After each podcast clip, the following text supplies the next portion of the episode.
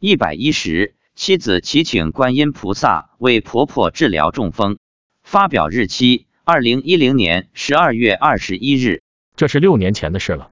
母亲因为信佛，所以跟一帮老年居士住在寺院里，天天念佛。那时母亲已经八十岁。一天晚上，妻子叫我给家里打个电话。我说为什么？妻子说问问你妈身体怎么样。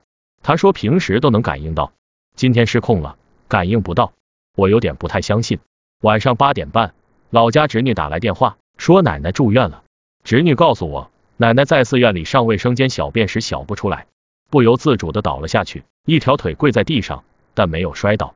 她便自己躺在床上，别人发现后打电话回家，然后报了幺幺零，送到镇卫生院，卫生院又转到市二医院，经 CT 诊断，说是脑溢血，并下了病危通知，观察七十二小时。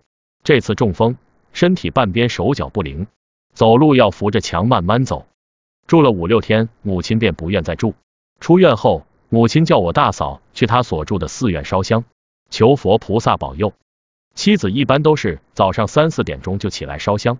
从母亲住院后的第一天起，每天早上都祈请我家的观音菩萨去我老家的医院为婆婆疏通经脉。观音菩萨每天早上都会去医院为我母亲治病，一直持续到五六天后，我母亲出院。我问妻子：“你看到观音菩萨去医院为我母亲治病了吗？”她说她看到了。母亲出院后，我问妻子：“母亲的病怎么样？中风引起的后遗症能不能痊愈？”妻子对我说：“没事，不会有后遗症。”后来大概一个月后，基本能行走，只是身体状况大不如前，走路变得缓慢。春节回家看到老母亲，已经换了一个人，显得老态龙钟的样子，已经没有了以前那种硬朗的身子骨。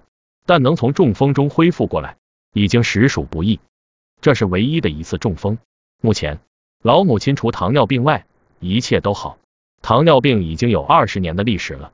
我经常对她说：“因为你天天念佛，所以没事，继续好好念佛。”母亲总是说：“有啊，我一直都在念阿弥陀佛。”在母亲住寺院的两三年时间内，她就已经完成了领头的居士要求的四千万声佛号。